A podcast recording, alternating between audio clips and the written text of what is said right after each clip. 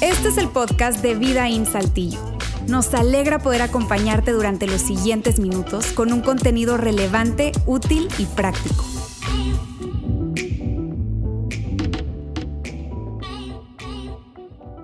Quiero que me digas qué tienen en común estos artículos. Vamos a ver si estamos en el mismo canal. Por favor, pásame una taza, una taza de café. Si no estás escuchando en este podcast, tengo una mesa con una taza de café, un par de libros que tienen que ver con liderazgo, desarrollo personal, etcétera. Ah, ¿Qué tienen de común? Una plantita, una plantita verde así, coqueta, verdecita, bonita.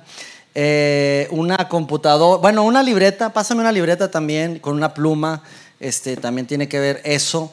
Y una computadora. Por favor, de preferencia que sea Mac, ¿sí? No, no, no las otras. Ay. ¿Qué tienen de común estos artículos? Si tú te fijas, estos artículos son típicos de una fotografía donde está la Mac, de preferencia que sea en un café de renombre, no voy a decir su nombre porque Starbucks no nos, no nos patrocina, pero la computadora abierta, los libros, entre más libros tengas abiertos, se ve como que, órale, este cuate está estudiando. Libros abiertos, libreta obviamente abierta, eh, con, con algunas notas ahí, la pluma así como que se vea que está padre. El cafecito por ahí a un lado muy cerquita. Nunca, por cierto, pongas un café cerca de una computadora, pero para cuestión de la foto tiene que estar ahí. Y de fondo la plantita no puede fallar. Esta escena, amigos, es una escena típica de una fotografía en redes sociales que muchos hemos usado y que simplemente tú ves esa fotografía y dices tú, no hombre, este cuate está como metiéndose en un tema súper padre. No sé qué está escribiendo, pero seguro que está eh, eh, tomando café en una actitud así súper positiva, en un estado zen, tal vez por la plantita y verde, y está súper relajado, pero a la vez está metiéndose. Ve la cantidad de libros que está refiriéndose, un libro de acá, un libro de consulta por acá. Este cuate de, de verdad va a dar una clase magistral o está preparando una exposición brutal. Cuando esa persona, la verdad es que agarró libros así random y ni, ni, café tenía la taza, nomás por salir ahí, la plantita realmente estaba por allá como a 5 metros y, ni había escrito nada. Probablemente tardó leyendo un libro 5 o 10 minutos, pero arreglando la foto como 20 minutos para que saliera nice. Ahora, esta fotografía es una fotografía típica de redes sociales pero ¿cuántas fotografías no hemos visto de personas que únicamente queremos mostrar lo que nosotros queremos? Hoy en día, amigos, el tema de las redes sociales es para mostrar una vida que nada más nosotros queremos mostrar. Así que yo tomo mi celular, saco una foto y que se vea padre, que se vea buen fondo, buena iluminación. Si traigo, no sé, una espinilla, marca Acme así toda, bueno, un buen filtro que me maquille. Ya sé mi ángulo de selfie, si es brazo derecho, 45 grados, la, ceja un poco levantada, la sonrisa. Ya me sé todas esas poses. ¿Y qué sucede? Que estamos mostrando únicamente lo que nosotros queremos mostrar a la gente, no como realmente somos. No he visto una fotografía así como que aquí recién levantado, con todo el lavado así la, en la boca, todo despeinado, porque no queremos eso, queremos la mejor fotografía. Y cuando tú ves una fotografía ahí en redes sociales, es porque seguramente hubo unas 25 o 30 fotos previas que no salieron bien. Por el filtro, por la iluminación, por lo que tú quieras. Y eso lo estamos viendo cada vez más, no importa la edad que tengas, si estás aquí, tienes 12, 13 años o ya eres un adulto mayor, es lo que constantemente estamos viendo. Me ha tocado ver personas que conozco personalmente, que sé cómo están sus vidas, y dices tú, este cuate, y tú lo ves en esa foto, pareciera, de hecho me ha tocado, por ejemplo, que está en un restaurante así con un platillo, porque típico que sacas una buena foto del platillo, así con mariscos y todo, y bebidas, y una, una cosa así impresionante de un buen restaurante. Y dices tú, yo conozco la vida de esa persona y no sabes el dinero que le debe a Coppel. y sacando sus fotografías como dándose la vida de lujo. Conozco parejas personalmente, ahorita viéndolos a, todos aquí, no hay ni una de esas, ¿sí? ni una, pero conozco parejas que sé que están embroncados, embroncados, problemas así, incluso ya durmiendo separados, lo que sea, pero suben fotografías con la familia perfecta. ¿Sí? Con los hijos ahí levantándolos con una sonrisa o en un restaurante con, con, su pareja, con su esposa, que sé que están del chongo. De hecho, se pelearon por sacar esa foto, pero sacaron una buena foto con un buen filtro, una buena iluminación y una buena sonrisa. Y tú ves esa fotografía y dices tú, no inventes, conozco la historia de esta pareja y no es esto que están mostrando. Y hoy, amigos, estamos en la tercera parte de esta serie llamada Salud Mental. Luis, ¿y qué tiene que ver todo este rollo de salud mental con todo esto que acabas de explicar de las redes y las fotografías? Es porque muchas de las situaciones que están pasando con temas de salud mental tienen que ver, amigos, con ese tema de cómo estamos manejando el tema de las redes sociales. Hoy la tecnología realmente nos ha distorsionado el concepto de amigo. Si tú estás aquí, tienes 35, 40 años, sí, yo tengo 40 y muchos, 7, casi 48. Si tú estás aquí y eres de, mi generación, sí, tú sabes, yo te puedo preguntar, ¿cuántos amigos tienes? Y tú me puedes decir, cuatro, seis, dos, y me puedes decir sus nombres y apellidos. Porque para nosotros el término amigo es amigo, alguien con quien compartes vida, con quien compartiste vida, donde eh, jugabas con ellos, hacías travesuras con ellos y a lo largo de la vida probablemente eh, el destino los separó, pero siguen siendo amigos, tus amigos, tus amigos. De hecho, hoy en día las series, las películas que se remotan a esos 70s, 80s, 90s, tiene que ver con esos amigos. Hoy una serie muy famosa, Stranger Things, ¿con qué tiene que ver? Con cuatro amigos. Yo anduve en esas bicicletas, yo tuve una de esas bicicletas. Y nosotros éramos tres amigos y yo, somos cuatro y seguimos hablando. ¿Sí? Antes obviamente hablábamos de que, oye, salimos a jugar, hablábamos de, oye, me gusta esta chavita, pláticas de amigo. Hoy ya las pláticas son de, oye, ¿qué te pones para la, asiática? ¿Y qué, medicamento usas para...? Tú sabes, cambian las conversaciones. Pero los amigos son los amigos. Sí, Stranger Things, una serie. Otra, otra serie muy famosa llamada precisamente Amigos, Friends, ¿sí? De los noventas, donde esos, esos seis amigos compartían todo. Literalmente compartían todo. Literalmente. Pero es una serie muy famosa de, los 90, ¿no? Una, una, película también, un clásico, Stand By Me, que eran simplemente cuatro amigos que se lanzan una aventura, van ahí por las vías del tren. Una película muy famosa de qué? De cuatro amigos. Esa película de terror que probablemente han, han visto también. La del payaso eran un grupo de amigos, la volvieron a hacer, pero ahora ya de grandes. ¿Pero quién son? Amigos, cinco, seis amigos, amigos. Hoy el término de amigo es diferente. Hoy le preguntas a, alguien, sobre todo una generación milenias o un, generación Z, alguien de sus 20, 23 años, 15 años, ¿tienes amigos? Sí. ¿Cuántos tienes? 192. Yo tengo 357 amigos. Porque ya lo remotan a los amigos que tienes en redes sociales. Ahora, si tú me sigues en redes sociales y yo te sigo, ya somos amigos. No sé qué onda con tu vida, sé que haces ejercicio, sé que te gusta comer, sé que tienes un perro, sé que subes viditos de gatos, lo que sea. Pero no hay una relación real, profunda con ese tipo de amistades. Esa es una realidad, amigos, que está hoy afectando en nuestros días. Otra de las cosas que la tecnología nos ha afectado es que nos ha vuelto, nos ha hecho adictos. ¿Adictos a qué? a la aprobación inmediata. Cuando yo estoy solo en casa y me siento medio solo, ¿qué hacemos o qué hacen la mayoría, sobre todo las nuevas generaciones? ¿Qué hacen? Postean algo. Algo como qué? Saquen plan. Si tú no sabes qué saquen plan, es auxilio, me siento solo, alguien que me ayude a organizar algo porque quiero estar con alguien o salir con alguien. Y de repente empiezan por dos, jalo, yo también jalo, jalo por dos. Si tú no sabes de qué estoy hablando, bueno, ya estás viejito, a lo mejor. Pero últimamente no se juntan.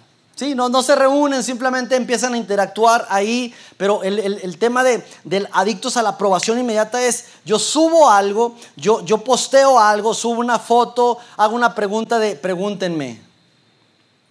¿Tú crees que esa persona está dispuesta y tiene la sabiduría para responder preguntas? No, lo que, lo que está clamando por dentro es, alguien que me haga caso, por favor, porque me siento solo, me siento sola alguien que me escriba. Y cada o cualquier sonido de notificación, amigos, eso está químicamente comprobado. El cerebro segrega dopamina. Y la dopamina es esa, ese químico de placer, del bienestar, no del bienestar de gobierno, sino de, tú sabes, pero, pero, pero sentimos como que alguien me escribió, alguien vio mi video. ¿Cuántas vistas tengo? ¿Cuántas, cuántas eh, personas han visto mi, mi, mi, mi video? ¿Cuántos me han dado like? ¿Por qué? Por la dopamina que estamos segregando en el cerebro. Hoy yo quiero simplemente hacer un experimento. Yo traje mi celular y voy a tomar una foto ahí, nomás salgan con los ojos abiertos. Ahí está. Y la voy a publicar en mis Facebook. Publicar, ahí está. En la mañana lo volví a publicar, ahorita lo estoy publicando otra vez. Así que acabo de publicar una foto en, mis, en mi Facebook. El Facebook es red social para viejitos. ¿Qué hacemos cuando, no, no le saqué filtro ni nada, qué hacemos cuando subimos una fotografía? Inmediatamente empezamos a darle refresh, refresh, refresh. Y entonces, mira, ya tengo dos likes. Y entonces, gracias Ángel por medio dopamina. Y se siente padre. Y a los 10 segundos, otra vez, porque esta cosa no se actualiza solo. Y entonces, en este caso, ya se me perdió la publicación, ya la perdí. Pero empiezas a ver cuántas, cuántos likes tengo, cuántos eh, comentarios tengo. Y entonces empiezo, oye, en 5 minutos 30 likes. Y eso me hace sentir así como que me acaban de dar otro like. Permíteme tantito, déjenme disfrutar mi dopamina. Ah. Y entonces empiezas a darle refresh, refresh. ¿Por qué? Porque quieres esa adicción, eh, tienes esa adicción a la dopamina que estás queriendo aprobación de otras personas. Aprobación de otras personas. Sin embargo, también sucede lo contrario, cuando no recibes esa aprobación. Cuando sacas una buena foto, cuando estás aquí aburrido, saca en plan, ¿qué onda? ¿Qué hacemos? Aquí con mi gato, aquí con mi perro. Y de repente a los cinco minutos le das refresh y nada. A la hora le das refresh y nada. Al día siguiente le das refresh, un like. Y es el de tu mamá. O el de tu esposa tu esposo. Cuando no recibes eso, ¿qué pasa? Que te sientes mal. Entonces te sientes solo. Te sientes sola. Nadie en este mundo me quiere. Y esas son conclusiones que están afectando, realmente amigos, están afectando el tema de salud mental. Hoy conocemos esa frase y lo hemos escuchado mucho, el, el, hecho de que hoy en día, en pleno siglo XXI, estamos más conectados que nunca, pero estamos más solos que nunca. Cada vez estamos más conectados, pero cada vez más solos. Hoy tenemos grupos de esos exalumnos de la secundaria técnica 35 y ya volviste a hablar con esos amigos de la infancia que tenías 20, 30 años que no hablabas y tienes conexiones por todos lados. Pero la realidad es que te puedes sentir solo, sola en este tiempo. Y más allá de la pandemia, que la pandemia nos aisló, nos, nos enclaustró y estuvimos en casa encerrados por mucho tiempo, pero aún así, cuando ya ahorita el mundo se está normalizando, regularizando, ya hay más interacción, pero aún así nos seguimos sintiendo solos. ¿Por qué? Porque no hay una conexión real con personas reales, una conexión profunda. Simplemente tenemos un mar de relaciones con una profundidad de 5 centímetros. y no tenemos esas conexiones reales. Sabes, hay una psicóloga que escribe algo que, me llamó la atención. Ella es miembro de la Academia Nacional de Medicina aquí en México. Ella se llama eh, María Medina Mora y ella escribe lo siguiente, la soledad es uno de los factores más determinantes, el hecho de sentirse solo, que pueden ocasionar enfermedades mentales y físicas. Y hoy en día la sociedad cada vez se siente más sola, más solo, por no tener esas relaciones significativas. Y la soledad nos lleva a tener problemas de salud mental. Y ese es un ciclo, porque entonces yo me empiezo a sentir solo y me aíslo. Yo me empiezo a sentir deprimido y me aíslo. Me empiezo a sentir eh, con ataques de ansiedad y, me, aíslo, me, encierro en mi recámara y, necesito eh, salir de esto yo solo. Esa es la tendencia que tenemos como seres humanos. Cuando la respuesta es precisamente lo contrario, el estar relacionados. Ahora, déjame decirte lo siguiente. Por naturaleza, tú y yo somos seres relacionales. El ser humano es un ser relacional. Clínicamente está comprobado que desde que un bebé nace, lo primero que busca ese bebé es un contacto visual con un par de ojos. Y lo que está el bebé está haciendo, está buscando un par de ojos. Cuando ve a mamá, se queda eh, mirando a los ojos de la mamá. Aparte también hay una conexión, su instinto es es de succionar. ¿Por qué? Porque hay una codependencia del bebé con su mamá, hablando clínicamente. Hablando socialmente, igual, desde la creación del hombre, el hombre ha vivido en sociedad, vivimos en comunidad, vivimos en manada, somos seres que vivimos juntos, que nos buscamos como seres vivos, como seres humanos. Eso es socialmente. Ahora, yo estoy aquí no como un, médico, no como un biólogo, un, químico, un, doctor, tampoco como un eh, antropólogo o sociólogo, pero sí yo quiero hablarte desde el punto de vista teológico. El ser humano es un ser relacional. Desde que Dios nos creó, él nos hizo seres relacionales. Es más, el mismo Dios, en toda su majestad, en toda su omnipotencia y omnipresencia, Él es un Dios trino. Dios Padre, Hijo y Espíritu Santo. Y los tres son uno. Esa es la naturaleza de Dios. Y no voy a entrar en tema con eso. Esa es una conversación para, para, otra ocasión. Y si tú estás aquí y dices, ah, yo no he creído eso, yo, yo tengo mis dudas respecto a eso, está bien, qué bueno que estás aquí, bienvenido, pero lo que la Biblia dice, y conocemos a un Dios como un Dios Padre, Hijo y Espíritu Santo. Y no solamente ese, sino cuando, cuando Dios creó al ser humano, cuando Dios creó a Adán, vemos también su naturaleza relacional. Ahora, probablemente tú digas, yo no creo en el creacionismo, yo soy más de, la creencia de la evolución o del Big Bang o alguna otra teoría. Repito, qué padre que estás aquí. Pero como, como hijos de Dios creemos que Dios nos creó, creó eh, el mundo, creó eh, la fauna, la flora, hizo toda la creación y luego lo que hizo fue crear al ser humano y creó al hombre. Y mira lo que hizo Dios. Dios dijo, este, necesita este hombre compañía. Así que le juntó tal vez un árbol y dice, no, no, no hace match. Y a lo mejor un animal, una ballena, y dice, no, no va por ahí. Tal vez este, algún paisaje, qué sé yo, y no encontró nada. Y Dios dice lo siguiente, se encuentra en el libro de Génesis, capítulo 2, versículo 18. Después el Señor Dios dijo, no es bueno que el hombre esté solo. No es bueno que el hombre esté solo. Haré una ayuda ideal para él. Y hay muchas personas, sobre todo seguidores de Jesús, que dicen, no, con, yo mi relación con Dios y con Dios es suficiente. Déjame decirte que no.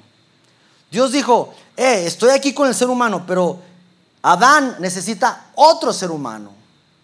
Sí estoy yo, Dios, está toda la creación, pero necesita otro ser humano, porque el ser humano es relacional. Así que si tú dices, no, yo, yo, mi Dios y yo, Conocí en mi época muchas mujeres solteras que se tienen novio, sí, Cristo. ¡Ja! Échale ganas, pero no te vas a casar. Necesitas un hombre.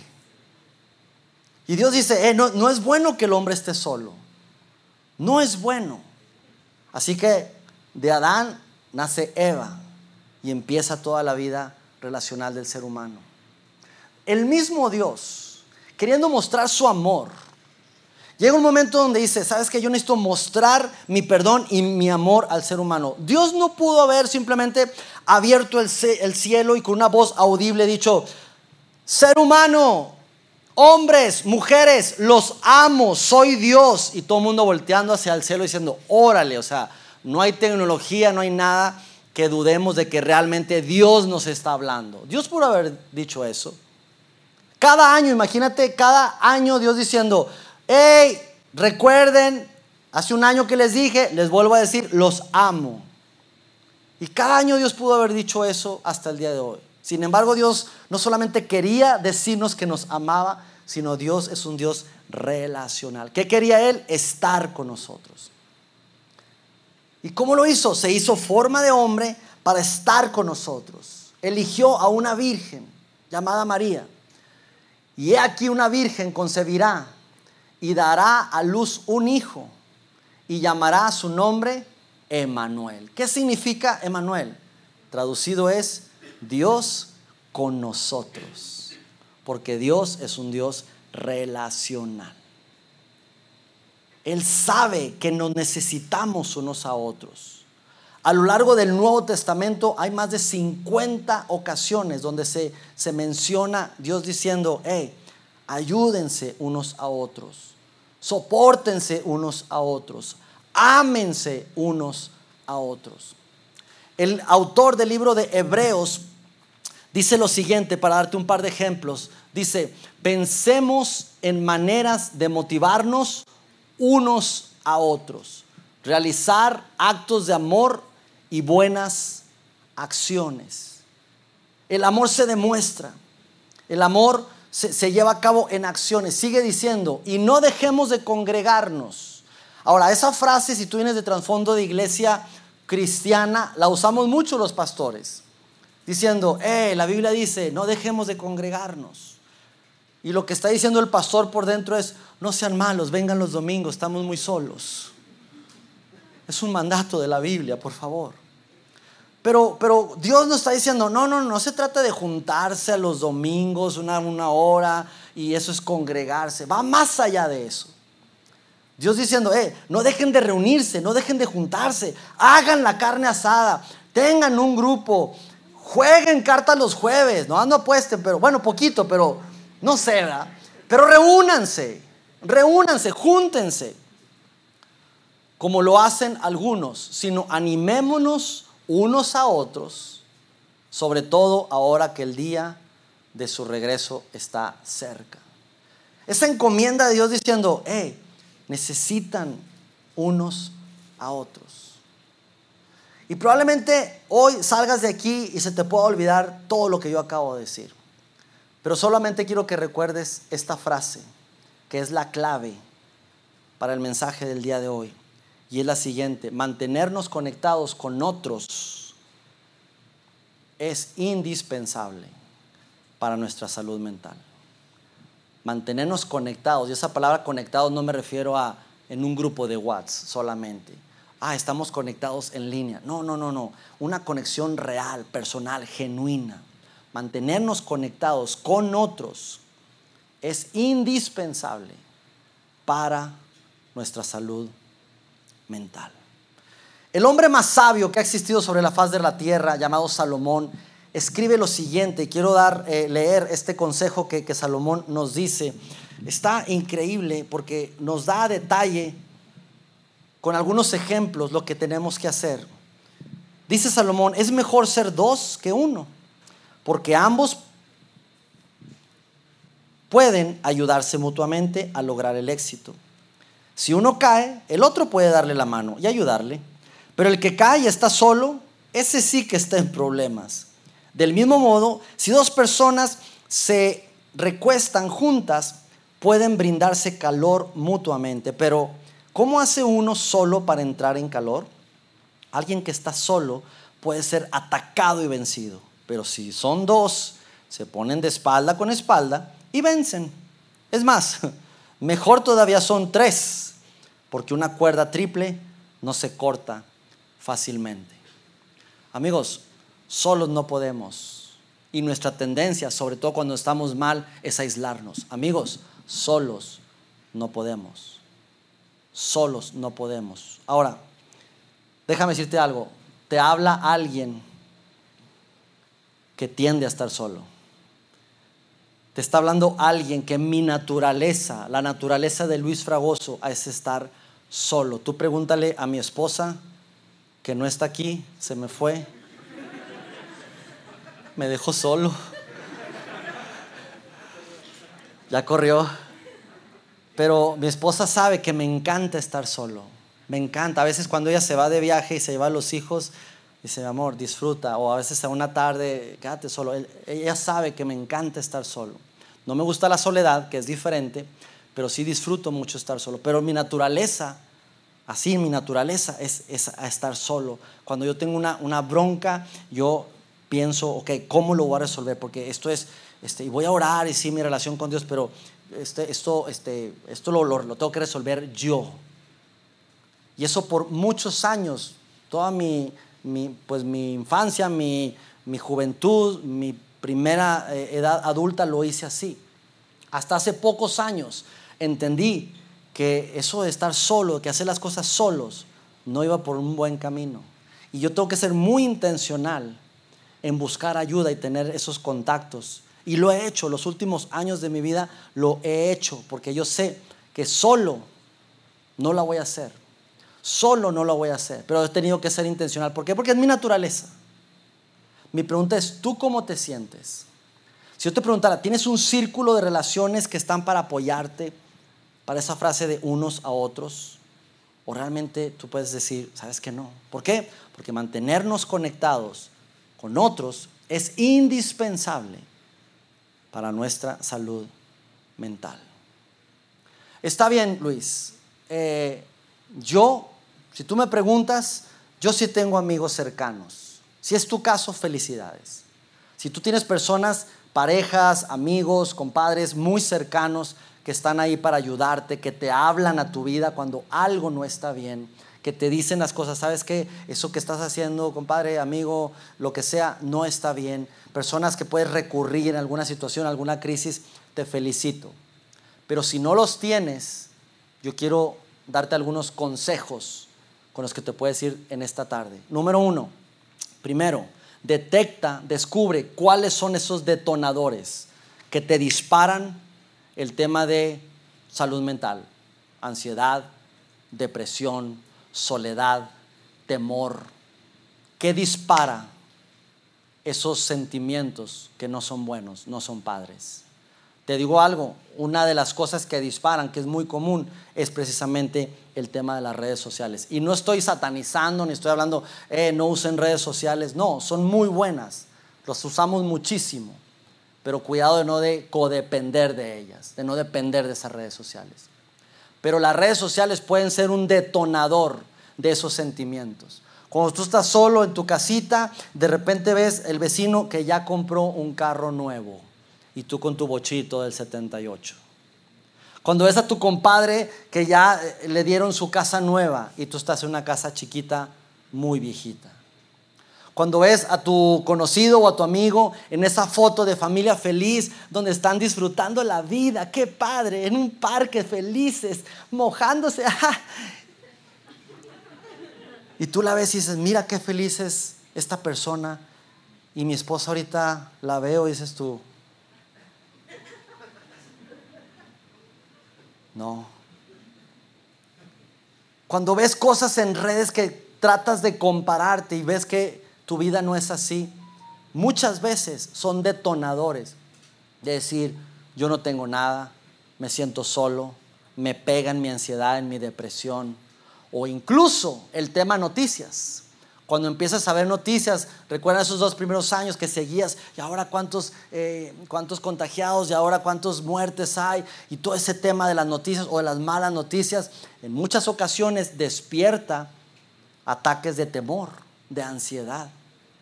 Así que si un detonador es estar viendo, siguiendo, observando ese tipo de contenidos, cuidado.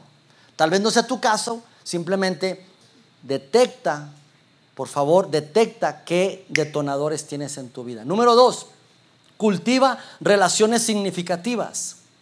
Cultiva relaciones significativas. ¿Qué significa eso? Cultivar, trabajar. Ser intencional en decir, eh, me voy a reunir con fulano de tal, con esta pareja, los voy a invitar a comer, estoy trabajando en esa relación, estoy siendo intencional en, en reunirme con ellos, en juntarme con ellos. Relaciones significativas, ¿qué significa? Que, traen significado a mi vida, que me van a aportar, gente que me va a retar, que me va a decir, y no simplemente que me voy a juntar y me va a presumir todo lo que compró y todo lo que hizo, y yo salgo de ahí más deprimido de que como llega a esa cena. Cultiva relaciones significativas. Número tres, lo tenemos en nuestra pared. Da, sirve, ama. Cuando tú das, tú sirves y tú amas, cambia el enfoque, la perspectiva de tu vida. Y entonces tú dices, ¿sabes qué? Sí, tengo un bochito, un bochito del 78, tengo una casa pequeña, pero tengo estas pequeñas prendas de ropa que vamos a ir a regalar. Familia, el sábado vamos a ir a una colonia de, no sé, de la periferia y vamos a ir a regalar esa ropa. Y cuando tú te empiezas a, fijar en otras personas, en las necesidades de otras personas, y entonces te das cuenta de que tú llegas ahí y esas personas, olvídate de bochito, no tienen nada, no tienen más que un tejabán y son ocho de familia y, y no tienen para comer y todas los ves felices, dices tú, no inventes. Y yo quejándome por mi bochito. Esto es necesidad y te cambia la perspectiva de vida. Y más porque normalmente cuando servimos, cuando nos unimos, lo hacemos con un grupo de personas. Así que nos juntamos, eh, vamos dos familias, los amigos, y nos ponemos a servir a otros, a dar a otros. Ahí también hacemos comunidad con otras personas. Y eso nos ayuda en temas de salud mental, amigos. Y por último, únete a un grupo. Únete a un grupo. ¿Un grupo de qué, Luis? ¿Un grupo musical? ¿Un grupo de alcohólicos anónimos? algunos les hace falta, pero bueno. ¿A qué grupo te refieres? Sabes, aquí en vida, como iglesia, nosotros le estamos apostando mucho a los grupos. Hoy tú estás aquí sentado y es una conversación de una sola dirección, no hay diálogo. Tú tendrás tus preguntas, tendrás tus inquietudes, pero no hay diálogo. Pero cuando nos reunimos en un grupo pequeño, en casas, entre semana, Ahí se fomenta la, comunidad, ahí se fomenta el diálogo y las relaciones significativas. Personas que también quieren relacionarse con otras personas. Hay un poder extraordinario en otro, en otra persona. Sucede una sinergia impresionante que no te puedo describir, pero la suma de una persona más una persona trae sinergia y el resultado no es dos, sino probablemente sea cinco, siete, diez. Porque hay un poder en relacionarse con otras personas. Y más si son personas que comparten tu misma fe, tú sabes que Dios hace cosas extraordinarias y sobrenaturales cuando dos personas se reúnen. Únete a un grupo de los que tenemos aquí en vida. Si tú dices, Luis, yo, yo, yo quisiera un grupo, ¿sí? ¿Cómo es eso? Terminando la reunión, te voy a pedir que, que vayas aquí a nuestro módulo de conexión. Hay personas que te pueden explicar, te pueden decir cómo funcionan las etapas de vida y todo eso para que tú puedas ser intencional en relacionarte con otras personas. Amigos, no luchemos con esto solos. Necesitamos a otras personas. Señor, gracias Dios, gracias porque eres un Dios relacional. Gracias por amarnos tanto. Gracias Dios por ponernos entre nosotros la ayuda, el poder hablar con otras personas, el poder pedir ayuda a otras personas, el ayudar nosotros a otras personas. Señor, esa fue tu fórmula. Eso fue, Señor, la clave, Dios. Búsquenme a mí, pero búsquense entre ustedes. Ámense entre ustedes. Ayúdense entre ustedes. Porque hay un poder extraordinario cuando hay unidad, cuando dos personas se juntan. Ayúdanos, Señor, a no aislarnos lo que naturalmente hacemos, sino a realmente estar, Dios, dispuestos a ser amigos y a mostrarse amigos, Dios.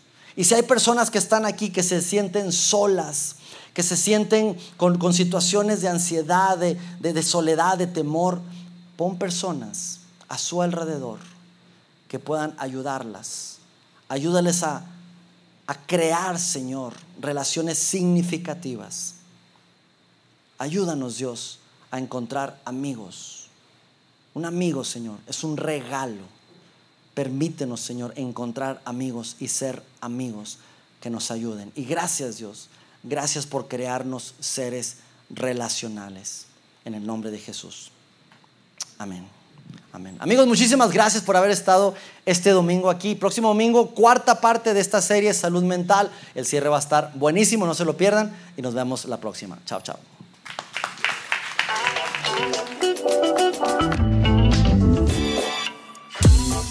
Sigue conectado a los contenidos de Vida en Saltillo a través de nuestro sitio web y de las redes sociales. Muy pronto estaremos de vuelta con un nuevo episodio.